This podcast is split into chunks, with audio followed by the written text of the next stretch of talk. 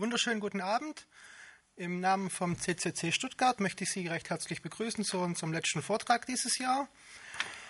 Äh, das Thema des Abends ist Unrecht auf freie Meinungsäußerung im Internetzeitalter. Ähm, der Referent heißt Joachim Schiele. Und ja, ich verliere gar nicht so viele Worte, sondern lasse ihn am besten gleich loslegen und wünsche allen viel Spaß. Danke. Ah, das ist an. Ist das auch noch an? Nein, super. Also, schönen guten Abend. Ja, mein Thema Unrecht auf freie Meinungsäußerung im Internetzeitalter. Ähm, ihr habt ähm, vermutlich das Thema komplett durchgelesen. Ich will mal so ein bisschen auf verschiedene Protokolle eingehen und ich würde das gern so machen, ich will das nicht als Frontalvortrag gestalten, sondern so ein bisschen als eine Diskussion. Also wenn jemand Fragen zu bestimmten Sachen hat, einfach melden und noch beliebter zwischen reinreden, dann kommt man auf jeden Fall zu Wort. ähm, dann ähm, schauen wir uns mal die Themen zusammen an. Ich habe so eine Übersichtsfolie gemacht. Ähm, es gibt so ein paar Sachen im Internet, wo ich, also diese ganzen Themenkomplex hier, das ist was, wofür ich mich eigentlich schon seit Jahren interessiere und auch schon recht viel drüber geblockt habe. Und ähm, da waren so Sachen dabei wie Zitierbarkeit im Netz, wissenschaftliches Arbeiten, dann DNS, Domain Name System und HTTPS, also die Verschlüsselung im Internet von Webseiten. Und dann, was jeder so ein bisschen kennt, DSL, also ähm, die Heimanbindung ins Internet und da die IPv4, IPv6-Diskussion. Dann so ein bisschen Cloud Computing, schauen wir uns mal noch an. Und dann eines von den ganz beliebten Themen bei mir, das Mesh Networking. Ähm, das leider keine hohe Verbreitung hat, aber eigentlich sehr viel Potenzial, gerade in solchen Setups, wie man es ähm, so Hacker-Szenarien gern sieht. Dann Open Everything, das meint unter anderem Open Source, aber auch Open Data. Open Data zum Beispiel bei OpenStreetMap oder ähm, andere Daten, Daten, die man ähm, teilweise vom Staat bekommt oder Daten, die man auch über Crowdsourcing bekommt. Und dann letztlich wollte ich noch so eine Folie machen, so Konsequenzen von dem Vortrag, was kann jeder für sich selber irgendwo machen, wenn er denn was machen will. Und ich würde jetzt mal vorweg gern kurz wissen, ich wusste nicht so richtig, auf welchen Wissensstand ich hier treffe. Und darum habe ich mal so ein bisschen allgemein gehaltene Folien gemacht, aber ich kann da auch sehr ins Detail gehen. Also, wem sagt denn DNS, SSL, IPv6 was? Mal bitte kurz melden. Ah, das ist schon mal super. Also, wem das jetzt nichts sagt, gern zwischen rein fragen. Ich fange einfach mal an. Und zwar mit dem Zitierbarkeit. Und das ist so, im Internet gibt es ein paar Probleme. Und zwar das eine, und das ist, finde ich, das größte Problem, das ist die Linkstabilität. Wenn ich irgendwoher, also irgendwo was zitieren will, dann habe ich immer das Problem, dass in zwei Wochen später schon die Links alle nicht mehr funktionieren. Und das hat so ein paar Eigenheiten. Das liegt zum einen daran, dass die Betreiber von Seiten gerne mal die Domain wechseln. Die eine Firma kauft die nächste Firma auf, also heißt jetzt nicht mehr ähm, Trolltech wie bei QT, sondern heißt die plötzlich Nokia. Dann nach Nokia heißt sie wieder anders. Und das heißt, die ganzen Links, die gehen alle hops. Und das ist ein wirkliches Problem, weil wir haben keine Content-Anker, also wo ich sagen kann, eine gewisse Dokumentation, die hat ähm, die hat als einziges, als einziges Merkmal, um die wiederzufinden, hat die vielleicht Textblöcke, die ich suchen könnte oder Textphrasen, die mir noch einfallen zu dem Thema oder vielleicht in den gesamten Text verschiedene Textelemente, die ich in die Suchmaschine eingebe, die assoziiert es wieder rückwärts Google und gibt mir dann die Seite. Und ähm, da wollte ich mal so das Wikipedia aufzeigen. Das hat eine extrem hohe Linkstabilität und das ist meiner Meinung nach eines der, mit, mit eines der größten coolen Eigenschaften von der Wikipedia. Ähm, und das Zweite, was in der Wikipedia ein ganz tolles Beispiel ist, alle Änderungen bleiben erhalten. Also ich lese ja gerne diesen Fefe-Blog und der Fefe, der hat, also ähm, kennt den, wer kennt den Fefe-Blog? Viele, also ich stelle ihn trotzdem mal kurz vor. Das ist von einem ähm, Sicherheitsberater in Berlin, der heißt äh, Felix von Leitnern. Und ähm, der bloggt immer so ein bisschen sarkastisch über aktuelle politische Themen und ähm, schreibt regelmäßig auch über, oder zitiert Spiegelartikel, also Spiegel Online in dem Fall. Und die haben immer so die Eigenschaft, aber nicht nur die, aber jetzt mal als ein Beispiel, dass sie ab und zu mal den Artikel umändern. Und zwar nicht nur eine Rechtschreibkorrektur, sondern manchmal einfach die komplette Aussage vom Artikel ändern. Und das ist was, ich finde das nicht seriös. Ich finde das nirgends seriös. Selbst in meinem eigenen Blog finde ich es nicht seriös. Also wenn man was ändert, darf man trotzdem gern machen, aber dann muss man die Version ähm, mit einem stabilen Link versehen. Also bei der Wikipedia sieht es dann zum Beispiel so aus. Ich mache mal ein Beispiel. Nehmen wir gerade mal den Artikel über diesen Film. Da schauen wir mal bei View History rein kennt vermutlich jeder. Ich zeige es trotzdem mal kurz, dass klar ist, was gemeint ist. Also angenommen, ich würde gern von einer alten Version, die da, da würde ich gerne einen Link haben. Dann klicke ich die hier an. Jetzt gehen wir mal in die Adresszeile hoch. Und dann zeigt mir die Adresszeile, den Artikel, Title und Old ID ist gleich das da. Und wenn ich die zwei Sachen, den Artikel und diese ID nehme, dann kann ich mit dem vermutlich noch in zehn Jahren den gleichen Artikel bekommen. Und das ist der Hammer. Und das macht man sich nicht so, nicht so klar. Und jetzt ist auch so, dass die Wikipedia, die haben ja mit PHP mal angefangen. Ich frage mich, wie sie das eines Tages hier rauskriegen wollen. Das wird ein richtiges, schwieriges Konzept. Also vermutlich werden die Links an der Stelle mal brechen, dann machen sie vermutlich einen Redirect auf dem HTTP-Server, weil dann ganz viele Anfragen, also angenommen, die haben mal nicht mehr eine Index.php, die die Anfragen entgegennimmt, sondern ja, die Adresse ist jetzt so, also Index, Fragezeichen. Dann würden ja alle alten IDs nicht mehr funktionieren. Und dann kann man auf HTTP-Ebene einen Redirect schalten. Aber das machen wir oft nicht und darum gehen die Suchen ins Leere. Entschuldigung. Okay, kommen wir zurück.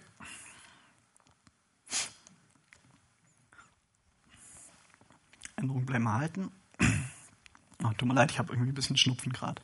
So, und dann was Alternativen sind. Die Kommentare will man ja gern zu Seiten haben. Und Kommentare erlauben ist grundsätzlich gut. Der Fefe hat zum Beispiel die Kommentare deaktiviert mit der Begründung, dass in den Diskussionen zu einem Artikel ganz häufig die, die Aussage vom Artikel verdreht wird. Das heißt, man liest einen Artikel durch. Hat irgendjemand was für die Stimme vielleicht? So Geheimrezept. Ähm, und diese Kommentare, mein Schluss klappt. Wie ist die Dosierung? ah, so. Danke.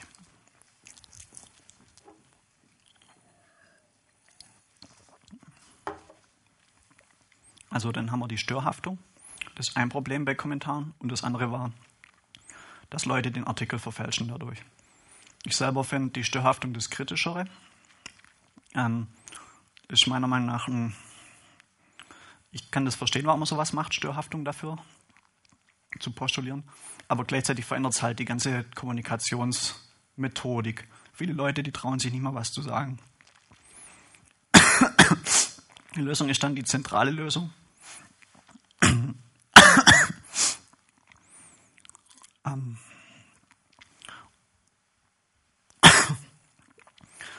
man, man hostet seine Sachen bei Facebook, seine Artikel.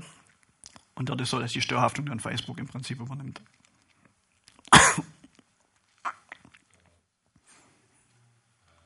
Es gibt auch Influencer und Blogger, die Kommentare völlig ausschalten.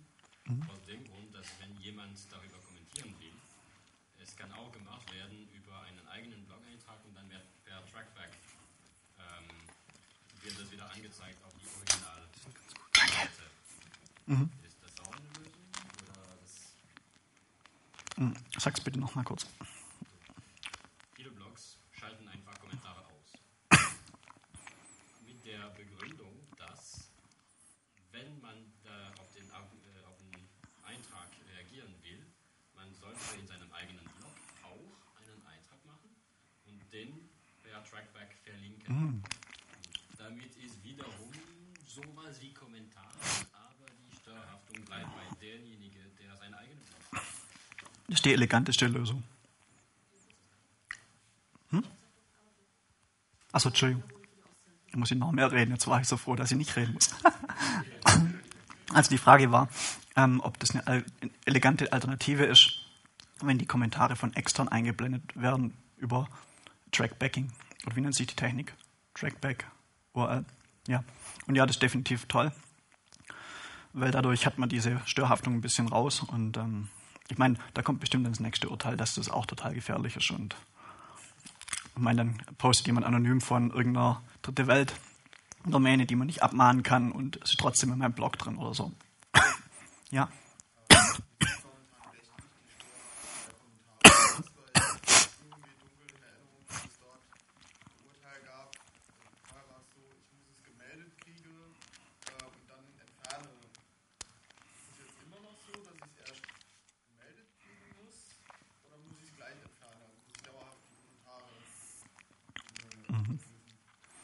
Also bei, ähm, ich wiederhole mal die Frage kurz nicht, okay. Ich weiß aber auch die Antwort nicht. Hat jemand hier eine gute Idee zu? Nee. Also es gibt widersprechende Gerichtsurteile leider zu dem Thema. Also es gibt sogar schon Urteile, die eine Farbkontrolle erfordern, sozusagen. Ich glaube auch, ja.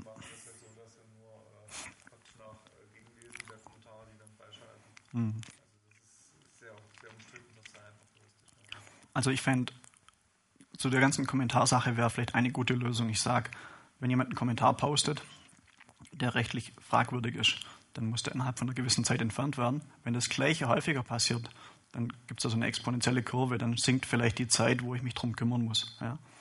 Und dann können wir dadurch vielleicht so einen Effekt erzeugen, dass man trotzdem Kommentare anbieten kann, dass ein Dritter nicht verletzt wird, weil das in einer gewissen Zeit weggeräumt wird, aber gleichzeitig mache ich nicht die ganze die Atmosphäre da kaputt. Genau. Dann Wiki und Git. Es gibt die Kombination zwischen Wiki und Git. Die gibt es in letzter Zeit immer häufiger. Das tut mir echt leid. Und ähm, ich zeige das mal in meinem Blog. Das funktioniert so.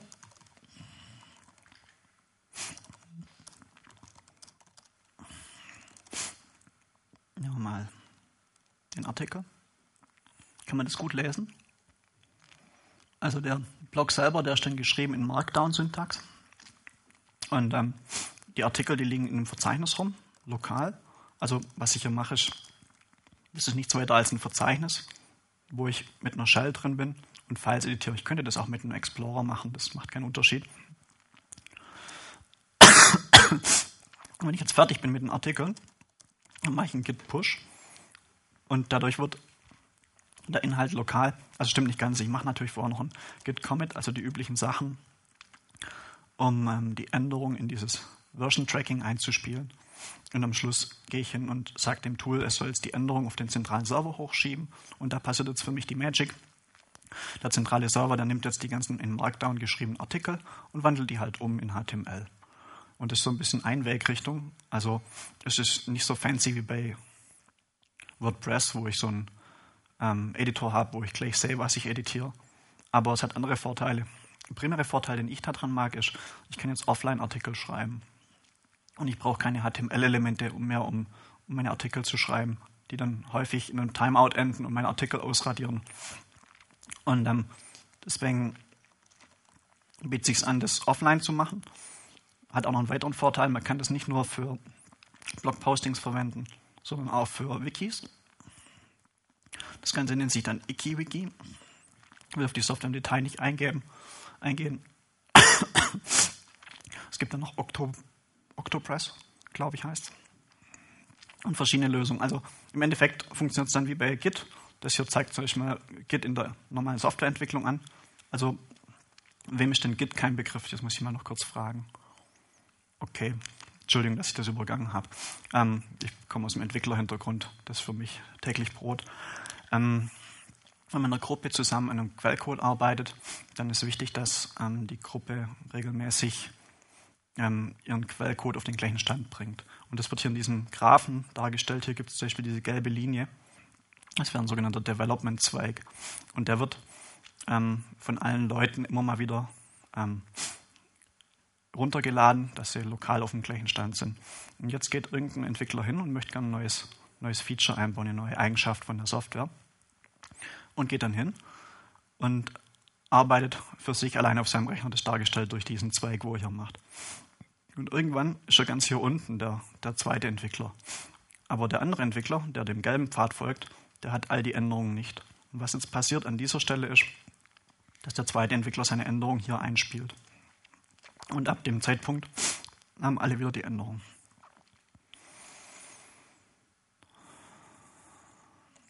Genau.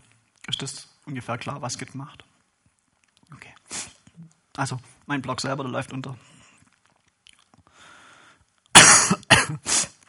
ähm, unter, ähm, unter Git und man kann auch mein, mein Repository klonen, also man könnte meinen Blog einfach kopieren und bestimmte Artikel daraus entnehmen. Bei sich Software, also bei sich lokal das, ähm, das Archiv bauen, also alle Artikel runterladen, die lokal bauen und offline lesen. Eigentlich, eigentlich alles, was man mitmachen will. Entschuldigung. Also für mich war das primäre Motivation, das zu machen, war, weil ich jetzt zum ersten Mal schön die Backups lokal habe. Und ich muss nicht mehr von WordPress irgendwas runterladen. Irgendwelche, irgendwelche Dumps von der Datenbank, die aus dem MySQL kommen und die lokal irgendwo zwischenspeichern. Ähm, und das Offline-Schreiben, das sind zwei tolle Motivationen, das zu machen. Dann, ähm, was auch noch bei der Zitierbarkeit oft ziemlich kritisch ist, ist das Depublizieren. Das so, kennt jeder den Begriff, ich glaube von ARD, die haben das erste Mal geprägt, oder? Ähm, depublizieren bedeutet nach einer gewissen Zeit die geposteten Sachen wieder rausnehmen. Das war bei den Videobeiträgen so. Oder RT7 Plus kennt bestimmt jeder den Begriff. Nach sieben Tagen verschwindet es wieder. Und jemand, der aus dem Internetzeitalter kommt, der fragt sich, warum er sowas wohl macht. Aber es gibt wohl Gründe. Und ähm, dann, wie gesagt, so Leute wie äh, Online-Magazin. Ich habe zum Beispiel Online gewählt, weil es jeder kennt, aber die sind nicht die einzigen. Das ist gang, gang und gäbe, dass man das laufend ändert. Und das natürlich, um dort von, von dort zu zitieren, ist das äußerst kritisch. Ähm, dann die Paywalls. Ähm, ich nenne das mal in einem Atemzug mit wissenschaftlichen Veröffentlichungen. Paywalls kennt auch jeder. Ich finde vielleicht ein Abstract von einem Artikel und ähm, der Artikel selber, den kriege ich dann nur, wenn ich Geld investiere, was grundsätzlich von der Idee her richtig ist. Das Problem ist aber, viele Leute haben dann keinen Zugang mehr zu diesen Sachen und ähm, ich kann es über Suchmaschinen nicht indizieren. Ich finde die Sachen nicht mehr. Ähm, und natürlich ist auch einer viel kleineren Gruppe dann plötzlich zugänglich, was im wissenschaftlichen Kontext, glaube ich, das größte Problem ist, dass man einfach viele Dinge gar nicht mehr sieht. Die Informatik, der macht da ein bisschen eine Ausnahme. Die gehen dann einfach hin und stellen die Sachen auch noch online, zusätzlich zu den Konferenzseiten. In der Medizin und in der Biotechnologie, da sieht das ganz anders aus. Da hatte ich immer so das Gefühl, da gibt es fast nichts. Da gibt es so Portale wie PubMed. Ja, also sprich schwierig dort richtig zu zitieren und an die Sachen zu kommen.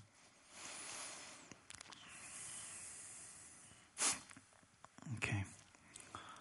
So. Und dann das DNS-System. Schauen wir uns das mal an.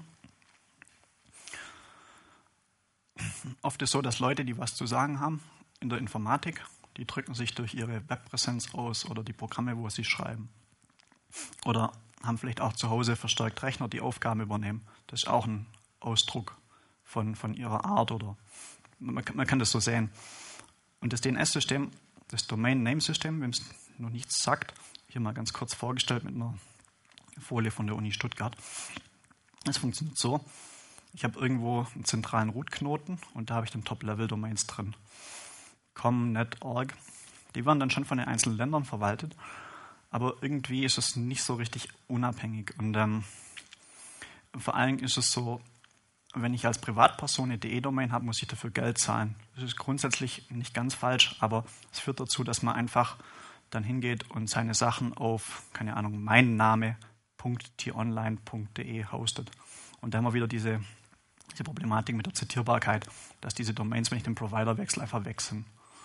Ähm, und das sehe ich als großes Problem vom Internet an ein Trend, der dem ein bisschen entgegenwirkt. Das war so die Sachen, dass ähm, Quellcode auf Portalen wie GitHub oder wie WordPress, da landen die Blog-Sachen. Da ist es umsonst, sich eine eigene Domain zu holen. Dort bezahlt man dann im Prinzip mit Werbung indirekt oder vielleicht mit Data Mining. Das ist die zweite Währung, die recht häufig in diesen Internet-Cloud-Lösungen ähm, gehandelt wird. Ähm, aber jetzt nochmal zurückzukommen aufs DNS-System. Ich habe da zwei interessante Trends verfolgt, die ich eigentlich ganz, ganz ein bisschen teilen wollte. Gehen wir vielleicht noch mal kurz noch ein Beispiel durch. Also angenommen, ich habe jetzt einen Rechner an der Uni und der heißt www. und den möchte ich gerne ins Internet anbinden, dass jemand eingeben kann www.informatik.unistuttgart.de. Ähm, dann ist das so, ich muss dazu die Server entsprechend schalten.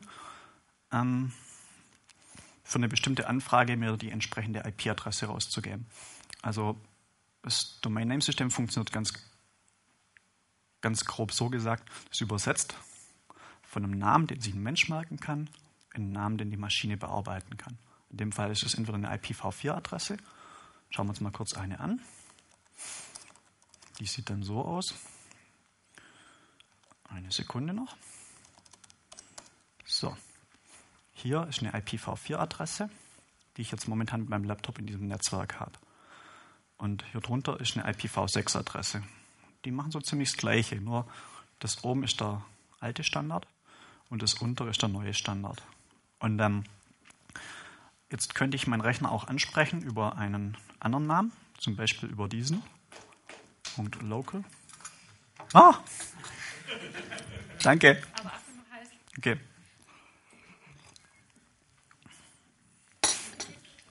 So, machen wir das mal. Ich drücke jetzt hier Enter und dann antwortet mein Rechner, ähm, in dem jetzt diese Übersetzung stattfindet. Hier habe ich noch den Namen, also den sich die Menschen gut merken können. Und unten drunter im nächsten Moment wird daraus gleich diese Adresse. Und diese 192.168.56.1 ist jetzt interessanterweise nicht die. Das liegt daran, weil mein Rechner viele verschiedene Adressen hat. Das ist jetzt nicht so wichtig. Ähm, aber man kann Folgendes sagen. Ein Rechner kann normalerweise viele verschiedene Namen haben, also zum Beispiel meine Domain.de oder fubar.de. Aber meistens hat er bloß eine IP und die Abbildung ist nicht umkehrbar. Ich kann nicht von der IP auf den Namen schließen. Manchmal schon, aber nicht immer. Das ist einfach prinzipbedingt so im Internet. Und ähm, jetzt kommen wir zu den Alternativen zu dem DNS. Das eine nennt sich dann DDNS. Kennt das jemand? ah ja, genau. Ähm, war lange Zeit DynDNS extrem populär, bis sie dann den Service so kommerzialisiert haben aber nicht so geschickt, wie das Google gemacht hat. Deswegen sind sie jetzt, glaube ich, so ein bisschen auf dem absteigenden Ast. Ähm, die meisten ähm, Router, die bringen dann so Funktionalität mit, dass man die ähm, das aktivieren kann. Was man da macht an der Stelle ist im Endeffekt immer, wenn ein Rechner sich ins Internet einwählt, die IP-Adresse für so einen Knoten wie jetzt zum Beispiel www auf eine andere IP umzubiegen. Und die, die Geräte, die machen alle alle zehn Sekunden diese Anfrage, habe ich jetzt eine neue IP, also eine neue Adresse im Internet. Und das passiert immer dann, wenn sich mein Heimrechner neu einwählt ins Internet. Also angenommen, ich ziehe einen Stecker und ich stecke den wieder ein, dann wählt er sich ins Internet neu ein und kriegt im Normalfall eine andere Adresse. Das ähm, wird dadurch dann kompensiert, dass ich mir sage, ich hole mir eine eigene Adresse, zum Beispiel dynDNS.org. Nehmen wir mal, was hatte ich denn da immer? Ich weiß es nicht mehr.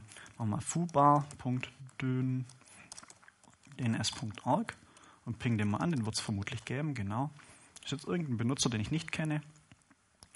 Der hat für, diese, für diesen Namen diese IP zugeordnet.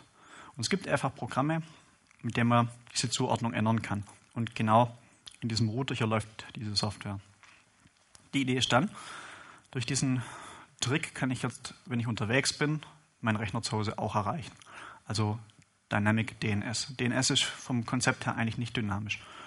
Und warum entsteht das Problem überhaupt? Weil es hat sich einfach so ergeben, dass die Adressen, die man privat bekommt, ähm, die werden dynamisch verteilt. Und ähm, Adressen, wenn man jetzt zum Beispiel ähm, das Internet industriell nutzt, dann gibt es andere Verträge mit den Service-Providern und ähm, die bieten eine statische IP an. Meistens für mehr Geld. Und ich persönlich finde dieses Modell ein bisschen also nicht mehr zeitgerecht, weil heutzutage, glaube ich, recht viele Entwicklungen, besonders Entwicklungen im Internet, die laufen einfach nicht mehr, nicht mehr über dieses klassische Modell, ich bin Geschäftskunde und ich bin nicht Geschäftskunde, sondern das machen die Leute einfach und die nutzen, was sie gerade finden und das ist jetzt ein Problem geworden. Und das Dünn-DNS-Konzept, also Dynamic DNS, ist noch nicht die richtige Lösung, aber es geht in die richtige Richtung. Dann die Alternative noch zum DNS, die zweite, die recht weit verbreitet ist, ist das Multicast DNS. Das, so, das nennen die bei Apple Bonjour. Gibt es unter Linux auch. Das nennt sich dort Avahi. Unter Windows weiß ich es gar nicht, ob die irgendwas haben. Vermutlich ja. Ähm, der Trick ist, ich habe meinen lokalen Rechner und sobald da ein neues Netzwerk reinkommt, tut mein Rechner dort auch seine Services laufend in das Netzwerk reinpushen. Und alle anderen Rechner, die da auch sind, über das Multicast-Protokoll, ähm, kriegen auch diese Information. Und so schaffe ich es einfach, ähm, völlig dynamisch menschlich lesbare Adressen in Maschinenadressen zu übersetzen. Das ist dann extrem sinnvoll, wenn ich ähm, wieder mal irgendwo im Geschäft bin und ich möchte auf einen bestimmten Rechner per Remote Shell. Dann muss ich bloß noch meinen Remote-Rechner, nehmen wir jetzt mal auch wieder Fuba, .local eingeben, würde dann Enter drücken und dann meine Remote Shell bekommen. Und für Leute, die jetzt nicht wie ich nur in der Shell unterwegs sind, da wäre es so, ich kann das auch im Browser verwenden oder im File Explorer oder wie hier unter diesem Apple Interface. Ähm, da findet man dann scheinbar eine Kamera oder sowas. Jetzt ist so dieses Multicast DNS, das MDNS, das funktioniert gut unter Linux und Mac. Die teilen sich das Konzept, aber nicht die gleiche Software. Funktioniert nicht gut mit Windows und leider auch nicht mit Android. Also für Android habe ich mal geguckt, ich habe auf die Schnelle nichts gefunden, wie man das danach installieren könnte. Das hat zum Beispiel für mich die Konsequenz, ich habe zu Hause meinen mein Lichtschalter, meine Beleuchtung im Zimmer, Stereoanlage und so, alles automatisiert über einen Raspberry Pi. Und den spreche ich dann von meinem Desktop-Rechner mit raspberry.local an. Ich muss bloß in die Adresszeile vom Browser hier oben, ähm, ich mache das gerade mal, so raspberry.local eingeben und kriege dann mein Interface, was toll ist. Aber von meinem Handy, von meinem Mobiltelefon aus geht das halt nicht. Und ähm, Wäre schön, wenn das geht oder ginge, aber derzeit sieht es nicht so aus, als ob das jemand macht. Es gibt da wiederum viele Alternativen, aber alles, was man jetzt dann anfängt, wie zum Beispiel einen eigenen DNS-Server aufzusetzen, das ist schon richtig Arbeit und das macht man einmal, um das auszuprobieren und dann festzustellen, dass man mit seiner Zeit auch tolle Sachen machen kann. Ja?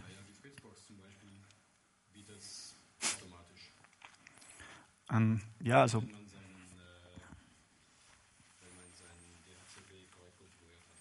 Ja, die Fritzbox bietet das tatsächlich. Und auch eine ganze Menge mehr.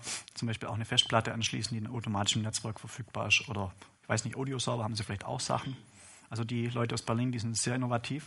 Und es ist ein bisschen schade, dass ausgerechnet die aus dem Markt gedrängt werden sollen wegen der, ähm, wegen der neuen Regelung, dass jetzt plötzlich die ISPs selber entscheiden dürfen, welche, ähm, welche Router sie mitliefern und dass das plötzlich nicht mehr dem Kunden zur Verfügung äh, überlassen wird. Ja. Schauen wir mal, wie sich das noch entwickelt. Das ist noch nicht endgültig entschieden.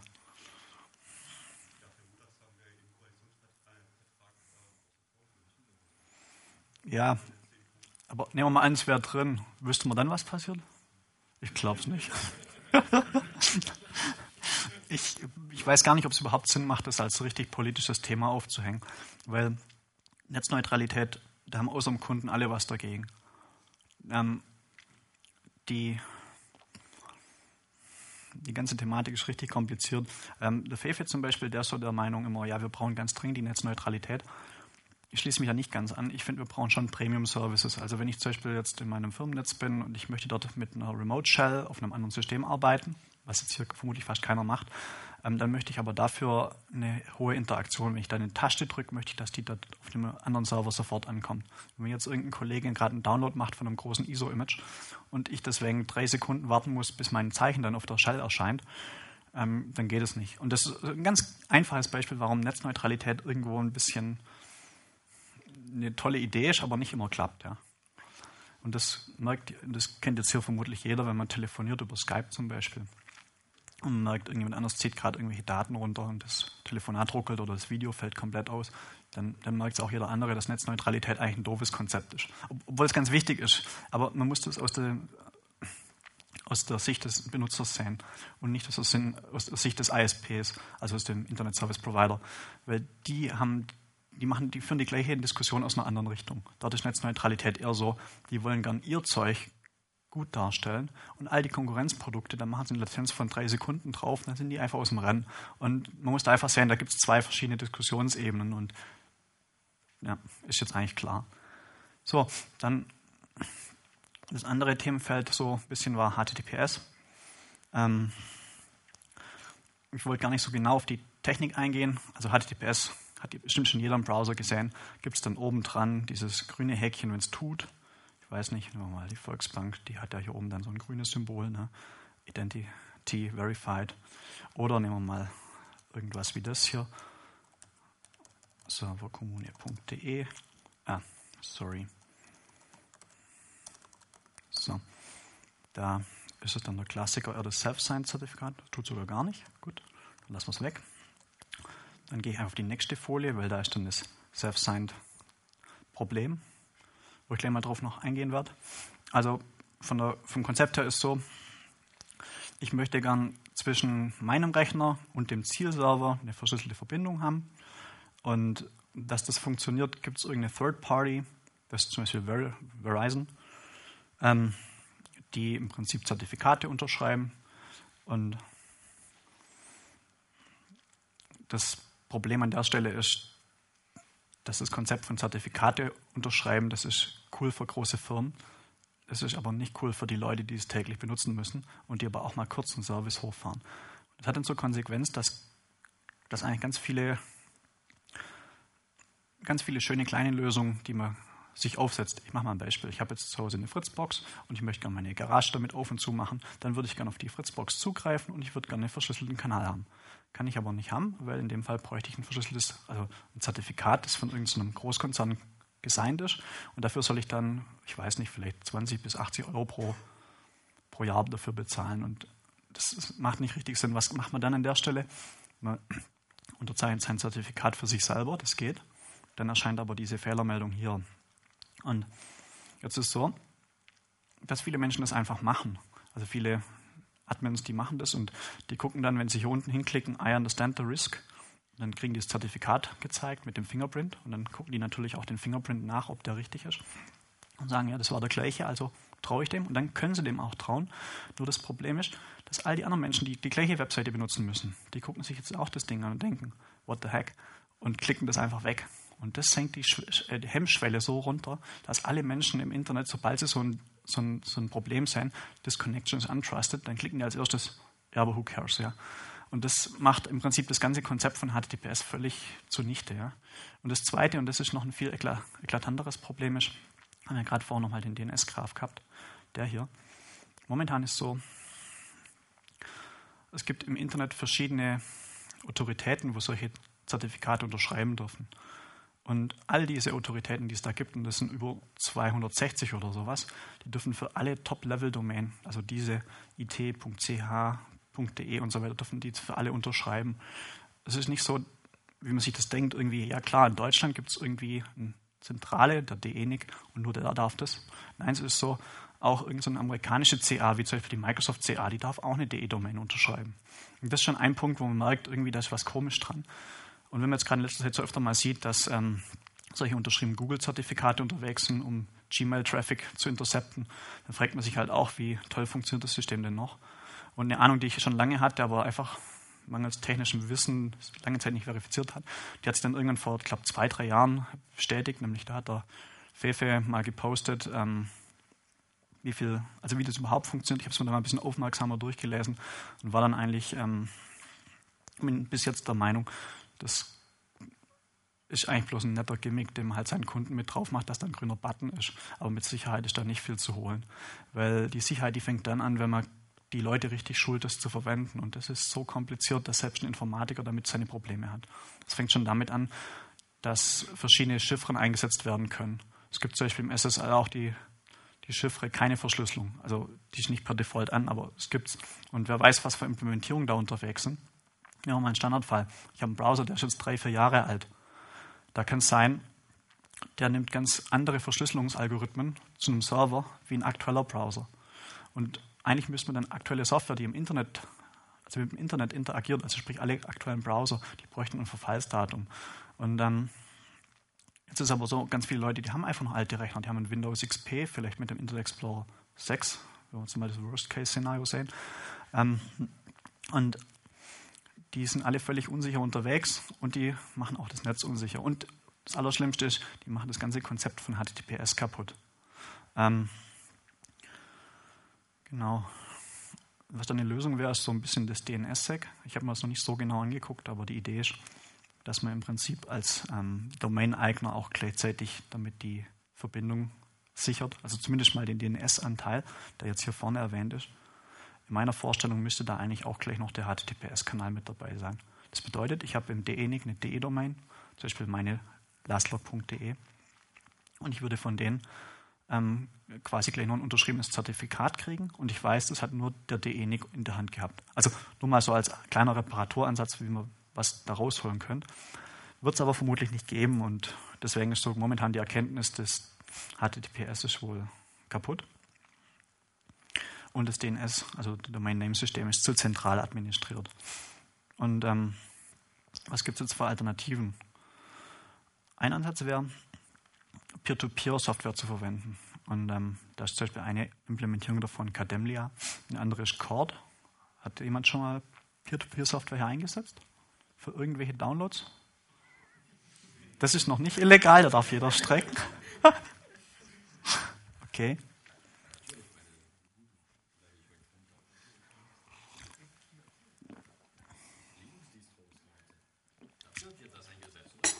Genau, die Linux-Distribution. Dafür ist es ziemlich geeignet. Ähm, es gibt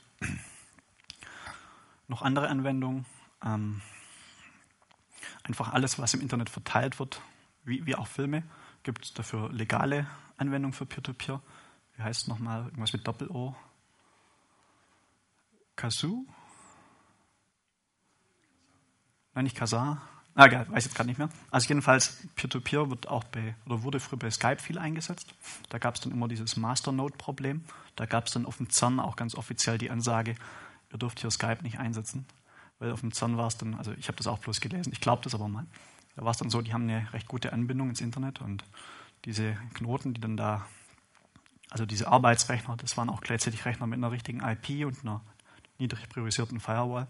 Und dann hat dieses Skype-Netzwerk entdeckt, oh toll, da ist ein Knoten, der hat eine tolle Anbindung und der hat eine, eine niedrige Latenz, den machen wir gleich mal zu einem Masternode. Und das sind da alle Telefonate von irgendwelchen anderen Leuten noch mit drüber geflossen. Ja? Und eigentlich ist das vom, vom Konzept her schon richtig. Ja? Was, was, was das Problem an der Sache ist, dass nicht alles so funktioniert wie beim CERN, nämlich dass jeder einzelne Rechner eine eigene IP hat, sondern was da passiert an der Stelle ist, wir finden sich hinter, ähm, hinter einer hinter einer, Adresse, hinter einer Adresse befinden sich viele Rechner die müssen die sich teilen. Dadurch gibt es keine richtige Zuordnung mehr von Nutzer zu Adresse. Gehen wir später noch mal ein bisschen drauf ein. Ähm, die Konsequenz ist einfach die, dass Peer-to-Peer-Ansätze eigentlich das richtige und zeitgerechte Ansatz wären, aber oft nicht richtig funktionieren, also vom Netzwerktechnik her nicht richtig funktionieren können. Und dann die andere Alternative zu DNS wäre so das Popularitätsprinzip. Weiß jemand, wo man das umsetzt? Hat jemand eine Idee? Völlig frei assoziieren? In der Schule? Wo? Ja, nee, Wikipedia macht es zum Beispiel so. Ich habe einen Artikel zu irgendwas, ähm, was mehrdeutig ist vom Namen. Und dort ist so, das, was die meisten Leute als repräsentativ für dieses Wort empfinden, da ist der komplette Artikel drin. Und obendran gibt es noch eine Begriffsklärung, eine Zeile. Manche Artikel, da kommen wir dann auch gleich auf die Begriffsklärung. Bei Namen ist das häufig so. Und das Popularitätsprinzip, das könnte man sich für viele Sachen im Internet vorstellen.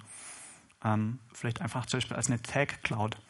Das gibt es mittlerweile recht häufig bei Blogs. Da gibt es, hm, ähm, also ich habe ein bestimmtes Blogposting, das assoziiere ich mit verschiedenen Tags und lade es hoch und dann kriege ich eine Wolke, da befinden sich ganz viele von diesen Tags drin und da kann ich einen anklicken und dann kriege ich zum Beispiel für diese ganze Kategorie all diese, all diese Worte, all, all diese Artikel. Und bei Stack Overflow, so einer ganz beliebten ähm, Frage-Antwort-Plattform, da ist es so, über diese Tags, die man dort setzt, also ich habe eine Frage, die Frage hat was mit Linux zu tun und mit Qt beispielsweise. Also diese zwei Tags dazu. Und dann ist es so, dass Leute, die sich in dieser Thematik gut auskennen mit Linux, die lesen dann häufig die kompletten Tags mit, sprich die gucken sich jeden Tag vielleicht so 20 bis 50 Fragen an, denken ab und zu, oh, die könnte ich jetzt beantworten. Und dort ist die Metrik nicht mehr, dass ich irgendwie eine feste IP-Adresse, äh, eine feste Domainnamen habe, sondern dort wird es schon über Namen abgebildet. Das ist so ein bisschen ähnlich zu diesem Peer-to-Peer-Ansatz. Dort ist es so, das Routing innerhalb von einem Peer-to-Peer-Netzwerk, das hat aber auch gar nichts mehr mit DNS zu tun. Die sind mittlerweile von der Technik so weit. Also früher war es so, ich möchte es ganz kurz mal so charakterisieren. Am Anfang hat man zentrale Knoten gehabt und diese zentralen Knoten, die waren eher so Client-Server-Prinzip. Und die Clients, die dann ein neues Item hatten, also zum Beispiel ein Musikfile, das ist ein neues Item, die haben auf diesem Server einen Link hinterlegt. Hier ist der Name von dem File. Und wenn du das haben willst, dann hier ist meine IP. Und jetzt kommt ein Dritter, der sucht dieses, findet dann den Namen und sieht in der Liste eine IP. Die nimmt er und dann ruft er meinen Rechner direkt an und bezieht von dem das File. Und ähm, dann hat sich herausgestellt, dass das nicht gut skaliert. Ich brauche dann viele, also ich habe es vereinfacht dargestellt, aber es skaliert nicht so gut. Und ähm, die Peer-to-Peer-Leute, die sind mit Cord gekommen, ich glaube, das war zuerst da, also Vorgänger von Cademlia. Und ähm, da funktioniert es ganz grob so. Ich habe ein Item, das ist auch wieder ein MP3, das hat einen bestimmten Namen. Nehmen wir an, das hat nur einen Namen foo.mp3. Also gehe ich hin und nehme diesen String foo.mp3 und bilde von dem hm, die Hash-Summe. Ich kann das mal kurz auf der Shell zeigen, das funktioniert dann so. Echo foo.mp3 nach MD5-Sum. Nehmen wir gleich SH256 Und jetzt haben wir von diesem Name, kann man es gut lesen? Soll ich es größer machen? Ein bisschen größer. So, jetzt haben wir von diesem Namen hier den Hash gebildet. Das ist dieses komische Konstrukt. Und vereinfacht gesagt ist es jetzt so, bei ähm, diesen Peer-to-Peer-Algorithmen, ich habe ja recht viele Teilnehmer. Und all diese Teilnehmer, die haben was? Die haben eine IP. Ich mache jetzt nochmal kurz diesen IP-Befehl von gerade vorher. Und jetzt kann ich auch was machen. Jetzt kann ich nämlich hingehen und sage Echo. Dann nehme ich die IP und dann mache ich von der IP diese Summe. Und jetzt kriege ich auch so, ein, so eine komische Zeichenkette. Und jetzt gehe ich hin und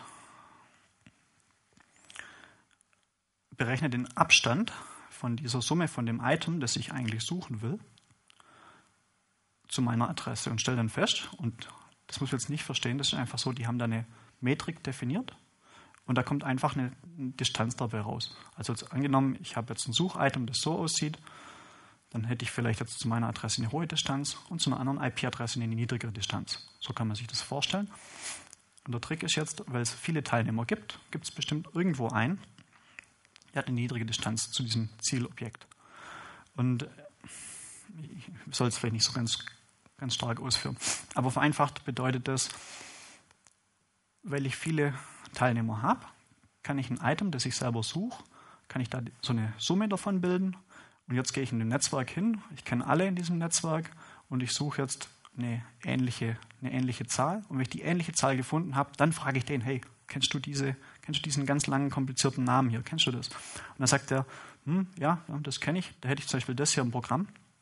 Und ähm, dann lasse ich mir den, also mir auf dieses Item, also diesen diesen echten Namen, da ist auch noch eine IP-Adresse mit assoziiert, die bekomme ich und dann kann ich den Rechner fragen.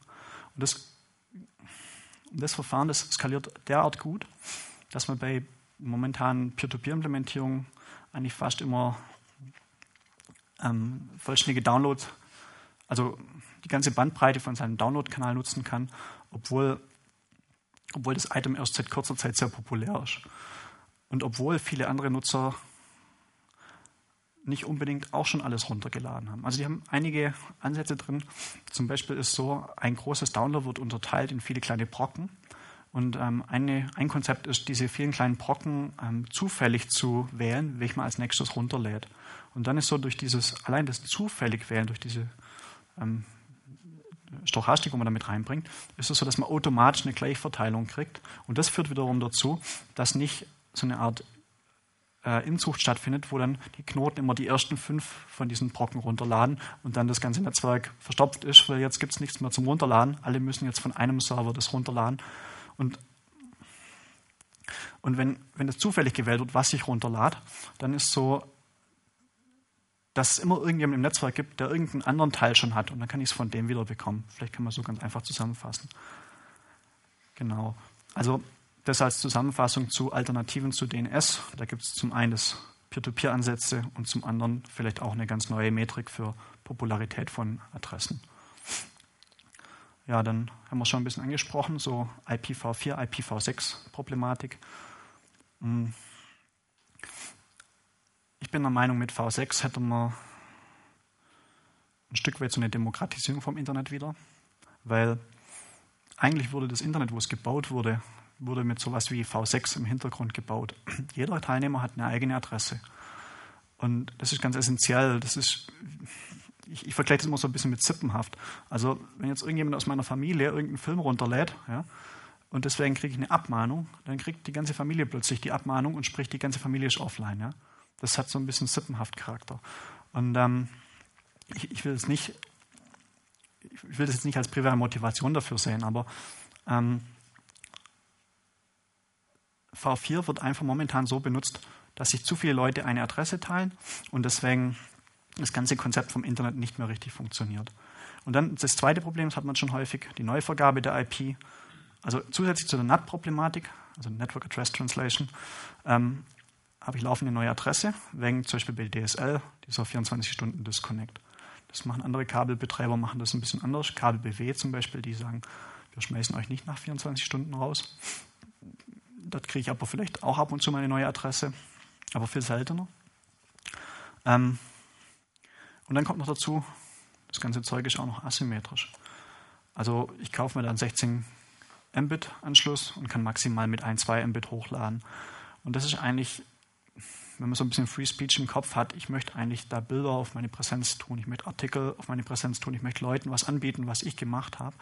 Und ich möchte dafür nicht einen teuren Root-Server kaufen müssen, der irgendwo im Ausland läuft oder vielleicht auch bei mir, wo ich dann keinen Zugriff drauf habe, wo ich mich darauf verlassen muss, dass irgendein Internetprovider sich an die sich an die Selbstregulierung hält. Er guckt nicht rein, was ich da mache. Ja? Das muss ja nicht mal illegal sein. Aber ähm, momentan ist so, all diese verschiedenen aufgezählten Punkte hier, die führen eigentlich dazu, dass wir dazu gezwungen werden, ähm, diese großen Service-Provider wie Gmail und Co. zu nutzen, weil man bei sich zu Hause keine Alternativen, die ähnlich funktionieren oder ähnlich gut skalieren, aufbauen kann.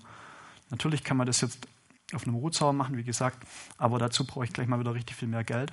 Ähm, es sind auch andere ähm, Anforderungen. Wenn ich den Rechner nicht mehr zu Hause habe bei mir, dann kann ich nicht einfach meine Festplatte tauschen, dann bin ich wieder auf andere angewiesen. Also sprich, es skaliert einfach weit nicht so gut. Und da zusätzlich ist auch noch recht teuer. Genau. Ähm, so ein bisschen Lichtblick in der ähm,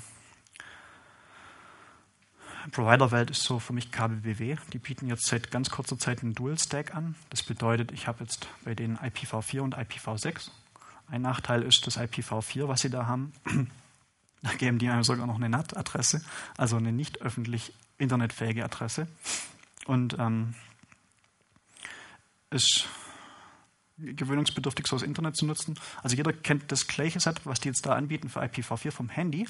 Dort ist so, wenn man mal die IP-Adresse von seinem Handy nachguckt, die das im Internet hat, das ist nie eine Adresse, also fast nie eine Adresse, die im Internet auch funktioniert. Ähm, also umgekehrt bedeutet das, wenn ich jetzt mein Handy habe und ich möchte darauf einen bestimmten Service anbieten, nehmen wir mal einen Standardfall, ich habe jetzt einen Vortrag, ich möchte jetzt mit meinem Handy das Streaming machen von meinem Vortrag ins Internet und ich möchte gerne, dass jeder direkt das von meinem Handy zieht. Ich möchte nicht das über ein Portal machen. Dann geht das mit dem mobilen Internet derzeit nicht, weil keiner von da draußen auf mein Handy draufkommt. Das hat keine Adressen, das hat keine Adresse, mit der ich es von außen erreichen kann. Und ähm, es wäre nur zu verbessern dadurch, dass wir endlich mal IPv4 ausrollen. Aber das dachte ich eigentlich vor sechs Jahren schon, dass das jetzt mal kommt. Ähm, vermutlich wird es noch eine ganze Weile dauern. Und das ist ein bisschen eine bittere Konsequenz, weil ich glaube, da wird recht viel auf der Strecke bleiben, was man in coolen Entwicklungen machen könnte. Genau, ähm, die Folie hätte ich vielleicht ein bisschen vorziehen sollen. Das ist, was Network Address Translation eigentlich ist. Ich habe rechts dran die grünen Adressen. Das sind irgendwelche Adressen, die Rechner haben kann in dem lokalen Netzwerk, also was jetzt auch mein Rechner hier hat im Moment. Und, ähm, und links diese rote Adresse, das ist die eine Adresse, wo sich all diese Laptops hier teilen. Das ist genau der Fall beim Handy. Also mein Handy kriegt jetzt ähm, momentan eine Adresse, die vermutlich sowas wie das hier ist. Und das heißt, vom Internet aus kann ich mein Handy nicht erreichen. Ich kann immer nur umgekehrt. Ich kann von meinem Handy auf irgendeinen Zentralserver draufgehen, beispielsweise was dir mal als Beispiel? Hat jemand gerade ein gutes Beispiel? Ich möchte jetzt. Hm? Genau, Websurfen. Ja, das ist gut. Hm. Nur das Problem, dass du beim Webservice bestenfalls WebSockets verwendest, wo du nehmen wir mal die aktuelle Entwicklung vom Browser. Was jetzt ähm, gerade kommt, ist das WebRTC, wo man Voice over IP zum Beispiel mitmachen kann, also Webtelefonie. Und dort ist so, wenn wir nicht IPv6 haben und wenn wir ein Handy haben, dann kann mich darauf keiner anrufen. Das ist die Konsequenz. Das tut nicht. Ja? Es gibt immer wieder so Hacks, wo man dann NAT umgeht. Und ähm, die funktionieren eigentlich auch relativ, relativ gut für manche Protokolle, aber insgesamt ist einfach so, dass, dass es ein Workaround ist. Und man will an der Stelle eigentlich, dass das Internet wieder so funktioniert wie damals, wo es erfunden wurde. Dass jeder, der eine, ein Teilnehmer von dem Netzwerk, auch eine Adresse kriegt, mit der er alle ansprechen kann. Und nicht eine Adresse bekommt, mit der er nicht mal, also mit der er zwar andere ansprechen kann, aber nicht angesprochen werden kann. Ähm, ja. Gibt es dazu noch Fragen? Was ja nicht automatisch heißt, dass der, Down, dass der Upstream dann äh, symmetrisch ist oder dass es äh, symmetrisch ist, sondern das kann ja, die Provider können das ja weiterhin so machen, auch wenn es IPv6 gibt, dass wenn man Sachen hochlädt, dass sie dann Ja. Also es wird wahrscheinlich so sein, genau, dass wenn IPv6, nehmen wir an, das wäre Default, wird es immer noch asymmetrisch sein. Ja. Ich meine, man kann, man kann es immer so und so sehen. Asymmetrisch muss ja nicht schlecht sein. Wenn die meisten Leute nur konsumieren wollen, bitte sollen sie es. Aber es gibt Leute, die wollen das nicht nur und die werden dadurch gehindert. Und ich glaube, dass, dass viele von denen vielleicht einfach die Leute sind, die man in der Gesellschaft ein Stück weit auch haben will, weil die ein bisschen Innovation reinbringen und coole neue, neue Ideen. Okay. Ähm, da war noch eine Frage. Klar. Hast du einen Rechtschreibfehler entdeckt? Also das, das ist ja von, von deinem Standpunkt aus, das ist soweit ja okay. Der Punkt ist, die allermeisten Menschen, es gab damals eine Studie zu, die ich jetzt in meinem Kopf habe, äh, nutzen das Internet tatsächlich konsumierend. Und es wäre vielleicht auch gar nicht von Vorteil, wenn man jetzt jeden Menschen, der etwas reinkippt, auch erreichen kann. Ganz einfaches Beispiel. Ich gehe mit der festen IP ins Netz, fange also an, überall meine Kommentare abzulassen zum Beispiel. Und als allererstes kriege ich eine DDoS-Attacke, weil die Kommentare irgendwie nicht, gefallen. Das ist natürlich auch, ich, ich bin mit einer festen Adresse natürlich dann auch eben angreifbar. Sie fragen, haben, was kann man dagegen tun? Ja, also diese Anonymisierung oder was man ja durch dieses dynamische Adressvergabe hat, das ist natürlich ein Punkt. Aber das heißt ja nicht, dass man IPv6, dass es automatisch weg ist. Dort ist so, dass der Präfix, den ich bekomme, also vielleicht noch ganz kurz, das ist vielleicht interessant, wenn ich eine IPv4-Adresse habe, wenn ich denn das Glück habe, eine wirklich zu bekommen, ja, ähm, dann habe ich genau eine. Wenn ich jetzt bei IPv6 gucke, da kriege ich gleich so viele Adressen pro Nutzer des Anschlusses, wie momentan das komplette Internet hat. Ja, nur mal so die Relation. Das heißt, ich könnte damit ein komplettes Internet aufmachen, ja, von, von den Adressen. Also die haben ein bisschen in die Zukunft geplant, die Leute, wo sich das überlegt haben. Und da gibt es auch den Anonymisierungs... Also es gibt erstens die Idee, dass man vielleicht dynamische Prefixes vergibt. Also quasi, das ist analoge zu einer dynamischen IP. Ich kriege eine andere, ähm, eine andere IP bei IPv4 und bei IPv6 kriege ich ein komplett anderes Subnetz. Also das ist ungefähr so wie, im einen Moment bin ich ein Staat in USA bei IPv4 und im nächsten Moment bin ich ein Staat in, keine Ahnung, Kolumbien oder irgend sowas. Und Ich würde nur sagen, die Einführung von IPv6 heißt nicht, dass die Provider nicht mehr dynamisch vergeben dürfen. Das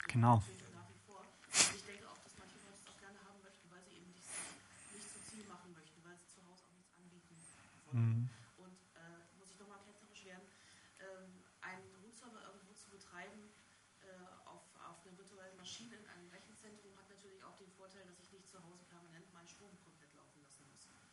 Also das ist, äh, habe ich so bei meinem ganzen, also bei mir zu Hause läuft momentan mein DSL-Router auch nicht, weil ich hier zu Hause und da wohnt sonst keiner. So, also, also es gibt gute Gründe, es so, so äh, zu handhaben. ja, tatsächlich. Nein, ist nicht ketzerisch, ist nur eine andere Ansicht, klar.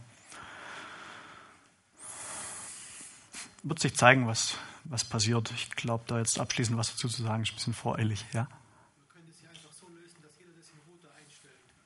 Vielleicht, ja. Vielleicht soll es jeder einstellen können, ja. Um. Aber sind wir ganz ehrlich, die Anonymisierung, die funktioniert doch sowieso nicht mehr für die meisten Leute. Jetzt hat, äh, hat der Browser einen Cookie. Jetzt geht Google noch demnächst hin und baut da Anwendungsprogramme in den Browser. Was passiert denn dann? Kein Mensch startet seinen Browser jemals mehr neu. Mein Browser, der ist jetzt seit, ich weiß nicht, müsste mal kurz gucken, wann meine Uptime ist. Ich glaube, ich habe neu hochgefahren. Der läuft seit acht Tagen durch. Ja? Das bedeutet, wenn ich jetzt eingestellt hätte, hey du Browser, bitte mach mal meine Cookies platt, wenn ich dich neu starte, dann hätte ich seit acht Tagen das gleiche Cookie. Und wenn jetzt diese Anwendungen im Browser drin laufen von Google mit, früher hieß es mal Gears, jetzt nennen sie es bestimmt anders, dann ist es so, das Ding wird gar nicht mehr neu gestartet. Dann habe ich so eine Funktionalität wie, mach mal die Cookies platt nicht mehr. Dann bin ich dort auch die ganze Zeit assoziierbar. Und dann gibt es diese ganzen großen Content-Provider, ähm, gerade für Webseiten, die tracken mich ja. Also wenn ich jetzt auf eine Webseite gehe, da hat es zum Beispiel von, von Google den, wie heißt er nochmal? Der Tracker für Webinhalte. Wie? Äh, Google Analytics, genau. Dann wird es zurückverfolgbar, wenn ich ähm, Facebook-Links anklicke oder wenn ich ähm, oder wenn ich andere Software quasi von Third Party in der Webseite drin habe. Über JavaScript geht es schnell. Ähm, dann hebe ich das ganze Konzept auf von dynamischer IP-Vergabe, Anonymisierung und dann sind wir wieder beim Status Quo und da können wir auch gleich eine statische IP vergeben und müssen gucken, wie wir das Problem anders fixen. Ähm, ich kann da keine Lösung dafür anbieten. Ich kann bloß mal anmerken, dass ich finde, dass das Internet, so wie es momentan ist mit IPv4, dass es definitiv kaputt ist. Und es sieht für mich nicht danach aus, als würde sich da bald was dran ändern, weil keiner Interesse hat, IPv6 zu deployen, weil für die ganzen Provider würde es nur Nachteile bedeuten. Der primäre Nachteil vom Provider wäre, das Internet würde wieder so funktionieren wie vorher. Die machen Konkurrenz zu einem eigenen Angebot. Ja. Momentan ist ja so, wir, die Provider, die zwingen die Leute dazu, auf Facebook, äh, auf YouTube zu gehen, um ein Video zu posten. Keiner traut sich ja mehr, ein File-Sharing aufzumachen, um sein Video dort hochzuladen. Abgesehen davon, dass es echt kompliziert ist, sowas überhaupt zu machen, einen Torrent zu sieden, ist es so, dass viele Leute da einfach Angst davor haben, weil dann kriegen sie eine Abmahnung rein, weil dieser, dieser Seed, der hat sich von den IP-Ranges in so einem Seed befunden, ähm, wo irgendwelche Leute Filme mit sharen und da befindet sich momentan, speziell in Deutschland, ist da keine gute rechtliche Grundlage da, wo die User schützt, sondern im Endeffekt ist so, man wird zu schnell abgemahnt und ich glaube, ohne Rechtsschutzversicherung würden die meisten Leute das eher zahlen, als dass sie da in Revision gehen oder so. Genau. Ähm, ich habe jetzt die Zeit ein bisschen anders eingeplant. Ich glaube, wir müssen ein bisschen kürzen. Ähm, ich gehe mal schnell über die Cloud-Folien drüber. Die fand ich immer gut. Ich weiß nicht, ist das ein Dilbert? Äh, Gilbert? Nicht sicher. Jedenfalls, hier stehen zwei im Keller, sagt der Manager ähm, zu seinem Angestellten, zu seinem Admin. Ähm, also der Admin sagt zum Angestellten, this is our private cloud, die drei Rechner hier. Guckt er eine Weile das Ding an. This is a cloud, just computers. Und ich finde das, ich habe da ein ganzes Blogposting mal dazu verfasst, was die Cloud ist, weil ich mich einfach selber mit befassen musste, um zu verstehen, was die ganzen Leute, die die ganze Zeit von Cloud reden, was meinen die damit eigentlich? Und tatsächlich ist Cloud nichts weiter als ein Buzzword, ein Wort, das sich das nichts weiter meint als ein paar Rechner, die auf irgendeine Weise vielleicht ähnlich sind oder von dem gleichen Administrator gewartet werden. Und ähm, von daher würde ich nicht allzu viel Bedeutung in das Wort Cloud stecken. Aber es gibt coole Entwicklungen. Zum Beispiel eine Cloud, die es da so gibt, also ein Service, den man da machen kann, ist GitHub. Wer kennt GitHub? Grob die Hälfte. Also Git steckt im Namen schon drin. Es hat was mit Software schreiben zu tun. Und ähm, das habe ich jetzt neulich entdeckt auf Hacker News. Ist so ein Portal. Ach genau hier. Da kann ich jetzt hier oben GitHub auswählen von März 2012 und kann jetzt zum Beispiel mal ein Projekt eingeben, das ähm, nehmen wir, ah, nee, nehmen wir nichts aus. Also ein Projekt, wo ich schon mitentwickelt habe dran. Und das suchen wir mal, was passiert. Diese Anwendung, die zoomt jetzt komisch in die Grafik rein. Keiner weiß so genau, was jetzt gerade passiert ist. Ich erkläre es mal. Die Entwickler, die haben hier ein Programm geschrieben, das alle Nutzer von GitHub ähm, auf dieser, auf dieser Ebene projiziert als Häuschen. Und die nennen das Stadt.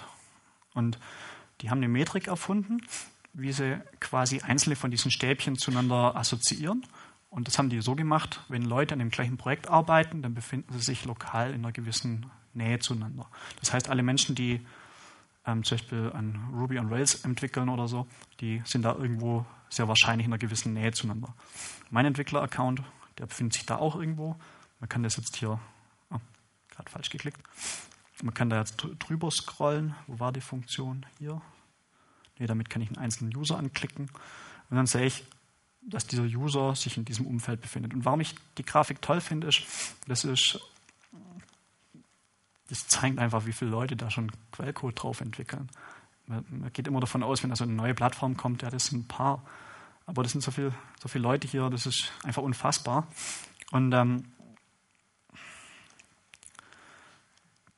ja, also ich finde es einfach genial und ich kann hier auch mal irgendein größeres Projekt anklicken, das hier. Da sehe ich dann, wer daran entwickelt. Ähm, das ist jetzt vermutlich das hier oben, das hier, dieser Nutzer, den kann ich dann auch mal anklicken und gucken, was der auf der Plattform so macht. Also man sagt auch ein bisschen, GitHub ist das Facebook für Informatiker, für Programmierer. Und ähm, das hat definitiv einen Touch davon. Aber ich glaube, dass es fast produktiver ist.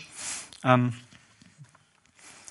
und das gleiche gibt es auch für Stack Overflow. Also während hier auf GitHub die Programmierer miteinander Quellcode tauschen, ist es so, dass auf Stack Overflow ähm, haben Programmierer Fragen. Ich habe irgendein konkretes Problem, ich kriege das nicht gelöst. Leute, sagt mir mal bitte, was kann ich jetzt machen? Und irgendjemand kommt daher und schreibt eine coole Antwort hin und kriegt dann solche, solche Rewards, also so, so, so eine Silbermünze oder so. Und wie heißt das? Imaginary Internet Coins. Ja, Imaginary Internet Coins, genau. Und ähm, dann ist, ist jetzt egal, ob das jetzt die Metrik ist, warum die Plattform funktioniert. Ich glaube es ja nicht. Ich denke, die funktioniert eh eher, weil, weil einfach die Qualität hoch ist von dem Zeug, was ich da bekomme. Und da war vor kurzem meine Schätzung vom John Camargue. Kennt den jeder? Der von ID Software oder It Software, der wo Doom gemacht hat und eine ganze Menge Spiele. Und er hat ganz grob oder so Lachs mal gesagt, er glaubt, dass dieses Stack Overflow sich im mehrstelligen Milliarden, Milliardenbereich befindet vom, vom Wert. Was? Jetzt bin ich gar nicht sicher, ob es Billions waren im Englischen. Also müssten es Millio Milliarden sein. gesagt, dass man schon ja, 64 oder so Milliarden Dollar damit gespart hat, dadurch, dass die Antworts Genau. Also 64 Billiarden. Ja, da bin man jetzt nicht gerade sicher. Entweder Millionen oder Milliarden ist ähm, nicht so entscheidend. Also jedenfalls, es wird viel, die Plattform hat viel Wert. Und ähm, es gibt einfach Clouds, wo, wo viele coole Sachen mit drin stecken. Es gibt allerdings auch die Clouds in der Privatsphäre, sage ich mal. Das, so, das fängt dann so an mit dem Smart Car, ähm, wo mein Fahrzeug plötzlich alle die Position immer wieder weitergibt an jemand Dritten, wo mein Smart Home, meinen ganzen Stromzählerstand immer weitergibt an Dritte, und zwar Minuten genau. Meine Armbanduhr, die Smartwatch, gibt meinen Puls und meine, meine Essgewohnheiten vielleicht oder meine Gehgewohnheiten ähm, an irgendeinen Dritten weiter. Dann gibt es den Smart Router, da verlieren wir jetzt gerade zu Hause vielleicht die, äh, den, den zweiten großen Brocken zur Netzneutralität, nämlich das, das, dass ich da meinen eigenen Router hinstellen kann. Das heißt, ich habe plötzlich irgendeine fremde Firma in meinem Heimnetz, wo ich eigentlich vorher einfach mal eine Firewall hinmachen konnte und dann wusste ich, das ist okay, das tut so. Und dort ist jetzt so, da kommt jetzt irgendeine dritte Firma daher, in dem Fall die T-Online, die mag das sehr gerne mit ihrem Speedport. Und ähm, die machen einem halt viele von diesen Anwendungen zum Albtraum, wo, wo ich jetzt zum Beispiel habe. Ähm, aber das die, die Online oder T-Systems nicht alleine, das ist, glaube ich, so ein bisschen die ganze ISP-Idee, also von den ganzen Internet-Service-Providers. Und dann ist so das Smartphone, ja. Das verrät auch meine Bewegungsprofile, wenn ich dann so Sachen wie Siri benutze, auch noch meine Sprachsamples, meine Sprachart. Dann, wenn ich mit anderen Leuten telefoniere, geht das ganze Inhalt an die NSA.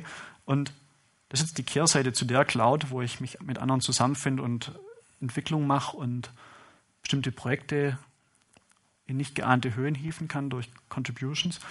Hier ist so, dass ein großer Anteil, also es gibt natürlich einen Benefit, aber es gibt halt auch was, wo man draufzahlt, nämlich die ganze, ganze Privacy. Und da wird sich halt noch zeigen, was die Gesellschaft letztlich draus macht. Ich habe mir überlegt, so ein bisschen so eine ketzerische Idee, vielleicht ist gar nicht so schlecht, das zu haben, dass viel mehr Leute sehen, was ich mache. Weil wenn die Gesellschaft insgesamt mächtiger wird und wenn ich mehr so do it, do it yourself, zum Beispiel, wenn ich Genetik zu Hause betreibe, Bakterien im Labor züchte, ja, dann ist vielleicht gar nicht so schlecht, wenn viele Leute drauf gucken, was man da so macht. Weil Quellcode ist jetzt der Anfang. Diese ganze, diese ganze Szene, wo, wo diesen schnellen Wandel gerade erfährt, das hat ja mit diesem Linux oder mit diesen Open Source Lizenzen angefangen und das geht weiter. Ähm, in dem Geräte hergestellt werden wie Drucker, die aufgrund von einer Idee und Energie, das sind die zwei Inputs, mir ein neues Objekt erzeugen. Und das fängt dann so an, ich habe mal einen Drucker, der irgendwas bauen kann. Dann habe ich einen Drucker in der nächsten Iteration, der sich selber drucken kann. Und in der nächsten Iteration wird der Drucker vom Detailgrad höher. Dann habe ich Nanotechnologie. Und das ist gar nicht mehr so weit weg. Das haben wir vermutlich schon in 20 Jahren zu Hause. Ähm, und heutzutage gibt es schon 3D-Drucker, mit denen kann man ähm, zum Beispiel einen Kieferknochen nachdrucken aus Titanpulver. Und das wurde in einer Frau eingesetzt in New York. Es gibt ähm, es gibt Unternehmen, die arbeiten momentan an 3D-Druckern, für, ähm, um Organe oder zumindest mal Hautschichten nachzudrucken. Und das waren alles Sachen, äh, heute habe ich gelesen auf Hacker News, es gibt ein Unternehmen, das druckt momentan Schädelimitate, wo sie an Kliniken verkaufen können, dass die Chirurgen quasi üben können, wie man die Kopfhaut aufsägt oder halt aufmacht, den Knochen aufsägt. Ähm, und das sind alles Vorstufen zu einer Zeit, wo man einfach zu Hause oder von irgendwo alles Mögliche allein durch die Idee erzeugen kann. Und da ist vielleicht gar nicht so schlecht, wenn mehr Leute mit drauf gucken. Also ist vielleicht ein positiver Aspekt, den man dem abgewinnen kann. Und dann vielleicht was, was alle so ein bisschen mitgekriegt haben, sind diese ganzen Chat-Netzwerke. Und da habe ich mal unten ähm, den Vergleich aufgestellt. Also jetzt haben wir hier ICQ, das kennt jeder noch, benutzt bestimmt keiner mehr. Dann haben wir Skype, das ist der Hype, glaube ich, auch ein bisschen vorbei. WhatsApp hypt gerade ziemlich stark. Facebook ist, glaube ich, auch ein bisschen vorbei. Und Google Plus, das wird gern, aber klappt irgendwie noch nicht so richtig. Und jetzt ist es so, wenn ich in einem von diesen Netzen bin, dann kann ich als Nutzer nur diesen zweiten Chat-Client installieren. Und dann habe ich am Schluss pro Netzwerk, wo ich drin bin, einen Client, der die ganze Zeit Bubbles wirft, Updates schießt und, ähm, und mir irgendwie Dependencies reinhaut in das System, was ich zu installieren habe, Service Pack X und so weiter. Ähm, und jetzt stellen wir sich mal vor, das ist einfach nur eine, eine Plattform, auf der ich kommuniziere. Nehmen wir an, diese ganzen Chats, das ist nur eine Chat-Plattform. Jetzt übersetzen wir dieses in die Welt der Telefone. Also ich habe eine Telefonnummer, ich bin darauf erreichbar. Und jetzt stellt man sich einfach vor, jetzt sagt so jemand wie Vodafone, er verbietet O2-Kunden das Peering. Ja? Also sprich, ich habe jetzt hier so einen Vodafone-Vertrag und jetzt kann ich plötzlich einen O2-Kunden nicht anrufen. Was gibt es doch gar nicht, ja? Also wenn die das machen würden, die, die würden vermutlich richtig Ärger kriegen. Aber im Internet mit diesen ganzen. Bitte?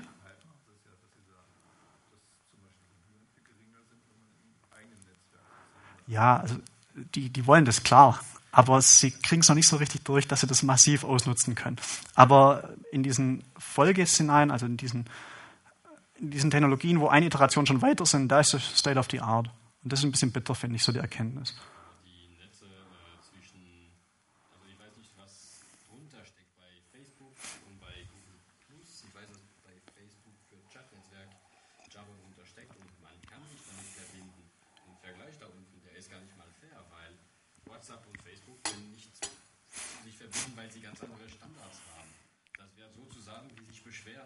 Ich habe hier Walkie-Talkie, warum kann ich bei O2 nicht anrufen?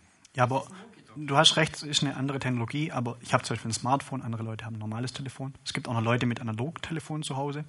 Ähm, die Frage ist, was wir als Gesellschaft wollen. Ja? Und ich will, dass diese Netzwerke miteinander peeren. Nicht für alle Funktionen, aber für die Grundidee vom Chat oder sowas. Offene Standards.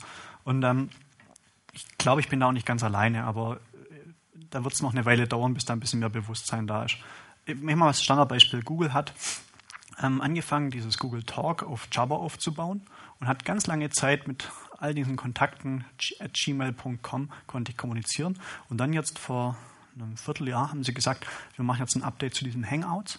Und ab dem Moment, wo die auf Hangout umgestellt haben, haben sie auch dieses Peering ins Jabber-Netzwerk unterbrochen. Das heißt, die ganzen Leute, die haben mich jetzt noch in ihrer Kontaktliste drin, aber ich kann die nicht mehr erreichen. Und da war für mich so das Bauchgefühl, kann jeder seinen eigenen Teil dazu denken, mein Bauchgefühl war, ja, die haben das ähm, dieses Java-Netzwerk, dieses Peering benutzt, um ihre Plattform schmackhaft zu machen, dass sich viele Kunden kriegen. Und ab einer gewissen Kundenmasse haben sie gesagt, jetzt droppen wir den Support, die brauchen wir nicht mehr. Und dadurch haben sie im Prinzip so eine Art Vendor-Login reingehauen, um einfach die Leute in ihre Plattform stärker zu binden. Und mir sagt es auch ein bisschen der Kurs vom gesamten Unternehmen voraus. Also ich denke, wenn, wenn noch mehr Leute sowas wie Google Plus benutzen würden, dann wären solche Sachen noch wahrscheinlicher. Ja muss nicht sein, kann auch ganz anders sein, aber es ist einfach mein, mein Bauchgefühl an der Stelle. Ja. Jemand dazu noch eine Frage oder eine Anregung? Jabba nicht da? Ähm, ja, gute Frage. Ich meine, da steht ja Google Plus, ne? ja. Ja, Jabba ist so bestimmt ein sehr cooles Protokoll. Ich benutze das auch, aber irgendwie allen Leuten, wo ich das empfehle, die sagen dann, ja, dann muss ich auf meinem Handy eine zweite ähm, Chat-Applikation installieren. In meinem Fall empfehle ich immer Xabber. Und das führt dann dazu, dass der Akku doppelt so schnell aus ist.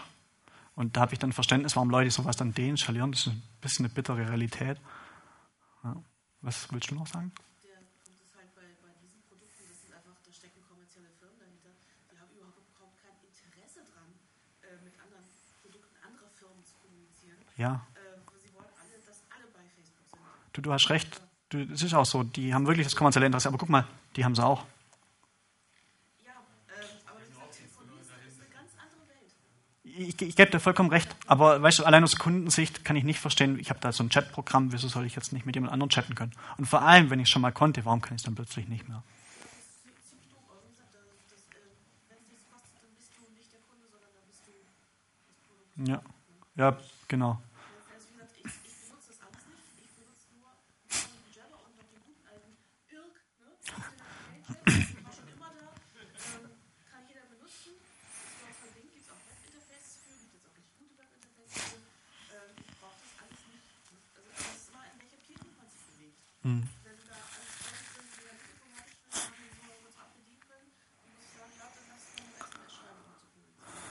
Ja, es ist schon so, dass da irgendwie so eine gewissen, gewissen, gewisse geistige, wie sagt man, Verarmung da ist. Jeder ist so in seiner, in seiner Lieblingsgruppe drin und kriegt von den anderen halt gar nichts mehr mit. Vielleicht ist es auch so der erste Trend, wo Google die Suche personalisiert hat. Vielleicht ist es einfach nur, um den Trend fortzusetzen. technisch sich nicht auskennen, die können es ja auch gar nicht abschätzen, was sie da eigentlich tun. Ja. Die nutzen es und es klappt. Ja. Und all diese Plattformen, wo ich jetzt hier aufgeschrieben habe, außer Skype bis zu einem bestimmten Grad, die laufen alle zentral Client-Server im Prinzip, also Prinzip, ja. Hier ist nichts von Dezentralität drin. Wenn mal das Internet ausfällt, wir äh, vielleicht ein Cyberwar oder sowas haben, dann sind die ganzen Leute offline. Also beim es ein bisschen besser, aber es ist auch noch nicht Peer-to-Peer. Also ich wollte lange Zeit mal so einen Peer-to-Peer-Chat schreiben, der gut funktioniert. Ich habe mir dann auch Libraries angeguckt, wo dann ähm, im Prinzip NAT über, überwinden können. Ja? Stun nennt sich das, das Protokoll. Da gibt es Papers von verschiedenen Forschungseinrichtungen dazu. Aber irgendwie, es macht überhaupt keinen Spaß. Man muss da richtig, richtig Zeit reinstecken, bis man da mal was hat, was funktioniert. Und das passiert einfach nicht von sich aus. Und, und darum ist es einfach so, dass all die Netzwerke, so wie sie heute aufgestellt sind, die führen einfach zwangsläufig zu so einer Zentralisierung. Das zu überwinden kostet sehr viel Energie. Das ist so ein bisschen so die, die Summary dazu. Das war ja bei Skype-Telefonie auch so.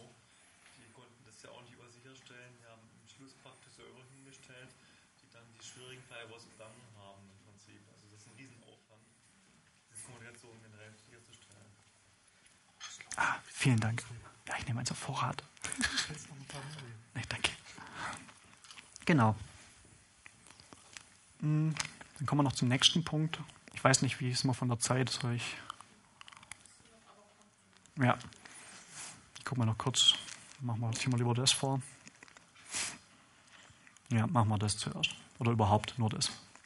Also, Open Everything, das finde ich das interessanteste Entwicklungspattern, das unsere Gesellschaft gerade durchläuft. Ähm, das bedeutet Open Source, Open Data. Und ich habe mal da einfach so ein paar Sachen, die ich häufig lese, auf eine Folie getan. Das ist Kickstarter. Kennt vermutlich jeder. Indiegogo kennt vermutlich bloß derjenige, wo Open Source ab und zu mal was macht. Ähm, oder vielleicht das Ubuntu-Telefon verfolgt hat. Bitcoin hat jeder schon mal gehört, aber bestimmt fast noch keiner benutzt. Und dann gibt es noch dieses Bounty Source. Ähm, eine Plattform, die ist relativ neu. Und die haben alle eins gemeinsam. Die arbeiten überhaupt nicht nach dem bisherigen Gesellschaftsmodell. Und ähm, ich weiß nicht, wie viel muss ich denn zu Kickstarter sagen? Kennt jemand Kickstarter nicht, dann bitte kurz melden. Okay, dann sage ich da noch was dazu. Kickstarter ist die Idee. Das ist eine Plattform, wo sich Leute treffen, die was entwickeln wollen. Und im, im Brettspielemarkt ist schon so, die haben schon so einen festen, einen festen Zyklus. Also irgendjemand kommt auf die Idee, ich mache jetzt ein Brettspiel, der entwickelt das Brettspiel komplett fertig, also das Regelwerk, und macht Karten und dann ähm, vielleicht noch Figuren. Das alles stellt er auf seiner Kickstarter-Seite in seinen Artikel rein und sagt dann, Leute, wir brauchen 240.000 Euro. Und wenn wir das Geld zusammenkriegen, dann können wir das Spiel verwirklichen. Und die Leute, die gucken sich das durch, und es sind viele Menschen, wo sie das angucken, und ähm, sagen, an das Projekt glaube ich und investieren dann da rein. Und dann gibt es zwei Investitionsmodelle. Das eine Modell ist, ich kriege dann nachher auch das Spiel. Aber es gibt auch das andere Modell, wo ich sage, okay, ich sponsor euch und ich kriege das Modell nachher nicht, aber ich war einfach bei einer wichtigen Sache dabei. Zum Beispiel unabhängige Raketenstarts im Weltraum kann man so finanzieren. Ähm, und bei Kickstarter gibt es ziemlich viele Spielefirmen, die da einen Haufen Geld absahen. Also Star Citizen, die sind, glaube ich, irgendwas um die 10 Millionen rum, 12 Millionen. Dieses Ubuntu-Telefon, dieses Ubuntu Edge hieß es, glaube ich, das sie da bauen wollten, ähm, das hat auf Kickstarter eine Bewerbung, nee, auf Indiegogo eine Bewerbung gehabt und die haben da 12 Millionen, hätten sie mitmachen können, haben das Projekt aber dann nicht komplett geschafft, weil die haben gedacht, diese Ubuntu-Leute, wir machen mal was, was noch keiner bring, gebracht hat. Wir gehen hin und erwarten, dass ihr für 32 Millionen unser Gerät quasi vorfinanziert. Und die haben aber von vornherein schon gesagt, wenn es nichts wird, ist nicht schlimm, dann finanzieren wir es halt komplett selber. Das ist das, was sie jetzt nach ein paar Monaten auch wirklich jetzt machen. Ja, es ist jetzt gerade die News raus, dass sie einen Auftrag, also jemanden, Lieferanten gefunden haben, der ist fertig, das Telefon. Und ähm, das Neue an den Plattformen ist, ich kann Projekte finanzieren, wo ich früher mit Venture Capitalists und ähnlichen Investitionsform oder ich hätte zu irgendjemandem einen Businessplan machen müssen, hätte zu jemand hinrennen müssen.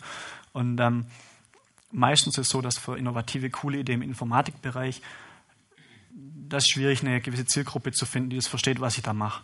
Und wenn ich jetzt plötzlich so eine Plattform habe im Internet, wo ich plötzlich diese ganzen Geeks ansprechen kann und die sagen, oh toll, das ist ein irres Projekt, da mache ich mit. Und plötzlich habe ich halt da 200.000 Euro zusammen und da gibt es abartig, abartige Sachen, da wird man gar nicht denken, dass man sowas finanziert kriegt. Ähm, ich will jetzt keine Beispiele nehmen, aber jedenfalls, da steckt momentan schon richtig Geld drin und ich sehe da die Tendenz, dass das so weitergeht und dass das vermutlich bisherige Strukturen ziemlich ins Schwanken bringen wird. Also Firmen, die nach dem Modell arbeiten, dass ähm, so eine gewisse Research and Development Department gibt und die da Geld rein investieren, ähm, die werden da vermutlich in Zukunft mehr Konkurrenz sehen von irgendwelchen unabhängigen Entwicklern, die auch ein ganz anderes Funding erleben. Die müssen nicht zu einem Betriebsrat hingehen und betteln, sondern die können einfach gleich die Zielgruppen ansprechen. Das ist ein ganz anderes Verhältnis. Und ähm, was auch noch ein anderes Verhältnis ist, die ist nicht davon abhängig, dass irgendein Mensch wirklich die Idee versteht. Ähm, weil oft sind es verrückte Dinge, die dann letztlich im Markt wahnsinnig Erfolg bringen, wo, wo eine Firma eher konservativ ist und denkt, das machen wir nicht. Ja? Wie zum Beispiel Apple, dass die plötzlich ein Smartphone herstellen, wo man mit Multitouch bedient. Sowas hätte ich selber damals noch gesagt, das finde ich ein bisschen verrückt. Aber wo ich es erst mal benutzt habe, war ich, wahnsinnig begeistert. Und das ist so eins von diesen Dingen, wo ich gemeint habe. Ja. Genau, dann kommen wir noch ein bisschen weiter. Das 3D-Printing, das wird auch dieses Open Everything total erweitern. Hier mal den Form 1 von Formlabs. Das ist ein Stereolithographiedrucker macht eine Wahnsinnsauflösung. Es gibt viele solche Sachen am Markt. Aber das eigentlich Tolle an der Technik ist, dass ich jetzt plötzlich ähm, Normalsterblichen die Technologie in die Hand gäbe, irre Formen zu bauen.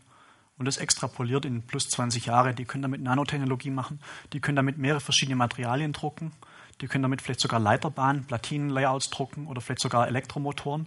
Das heißt, potenziell kann ich mir so Sachen vorstellen, wie ich schieße so einen Drucker in den Weltraum und ich kann da oben meinen Satellit ausdrucken. Ja, das ist nicht mehr so weit, ja. Und, ähm, und diese Technologie haben wir jetzt schon. In der Mikrobiologie wird es jetzt so weitergehen. Da ist es momentan so, DNA-Sequenzieren, das klappt schon, ist nur momentan noch schweineteuer mit, ich glaube, irgendwas um die Millionenbereich liegt das. Aber das wird sich ändern. Ähm, dann kann man mit einfachen Büromitteln DNA einscannen. Der nächste große Clou wird DNA-Druck sein oder vielleicht sogar Bakteriendruck oder ein Zwischending. Ähm, das wird die Gesellschaft wahnsinnig in eine andere Richtung treiben und da ist dann auch die Kontrolle von Individuen vielleicht wieder wichtiger. Ja, und dann andere große Projekte, die das Wiki-Prinzip ziemlich konsequent umsetzen, so OpenStreetMap, Wikipedia, Wikia. oder die Typedia, weil es mich jetzt lokal ein bisschen betrifft, weil ich aus Tübingen komme. Aber die Grundidee da dahinter, die nennt sich Crowdsourcing, während bei den ersten genannten Plattformen hier das Crowdfunding im Vordergrund steht. Hier geht es um Geld und hier geht es darum, ähm, Geld zu sparen, so könnte man es vielleicht ausdrücken. Ja. Hier möchte ich nicht Geld investieren, dafür Informationen zu kriegen, sondern möchte Leute motivieren, die Informationen selber einzutragen und kriege dann einen Datensatz, der entsprechend aussieht. Ja, und die Vorhersage so von mir an der Stelle ist so ein bisschen, je mehr Real-Life-Dinge automatisiert erstellt werden können, je mehr wird durch das Open-Source-Prinzip erfasst. Das ist so ein bisschen so die Conclusion hier am Schluss von dem Vortrag. Ja. Genau.